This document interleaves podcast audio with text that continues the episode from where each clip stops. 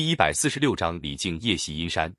唐太宗即位初期，中原战事虽然结束，但西边边境上还很不安定，特别是东突厥，当时还很强大，成为唐朝主要的威胁。太原起兵以后，唐高祖一心对付隋朝，只好靠妥协办法维持了和东突厥的和好关系，但东突厥贵族仍旧不断侵扰唐朝境界，闹得地方不得安宁。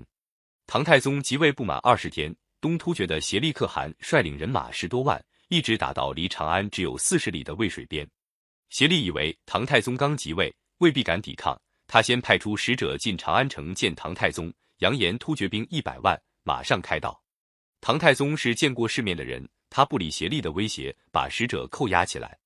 他先布置长安的唐军摆开阵势，接着又亲自带了房玄龄等六名将领，骑马到渭水边的便桥，指明要协力出来。隔河对话，协力听说使者被扣，已经有点吃惊。再看到太宗亲自上阵，后面唐军旌旗招展，军容整齐，不禁害怕起来。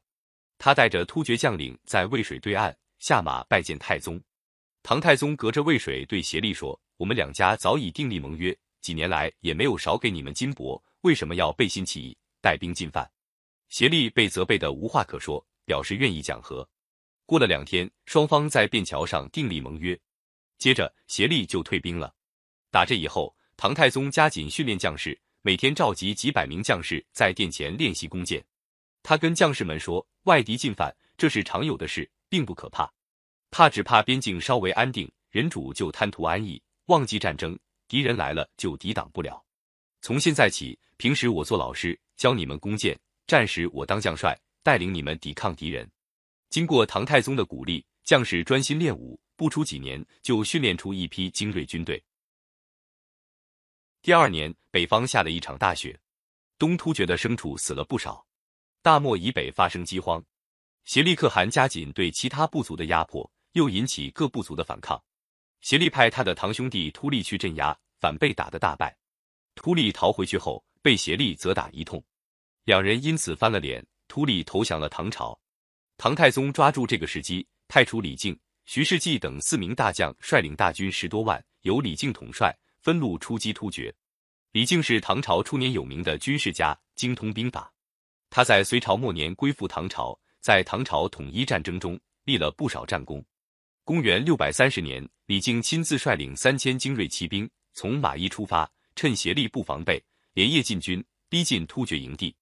协力毫无防备。发现唐军突然出现，大惊失色，将士们也慌了手脚，说这次一定是唐朝发动全国兵力来了，要不然李靖怎敢孤军深入呢？还没有到唐军发起攻击，突厥兵先乱了起来。李靖又派间谍混进突厥内部活动，说服协力一个心腹将领投降。协力一看形势不妙，就偷偷逃跑了。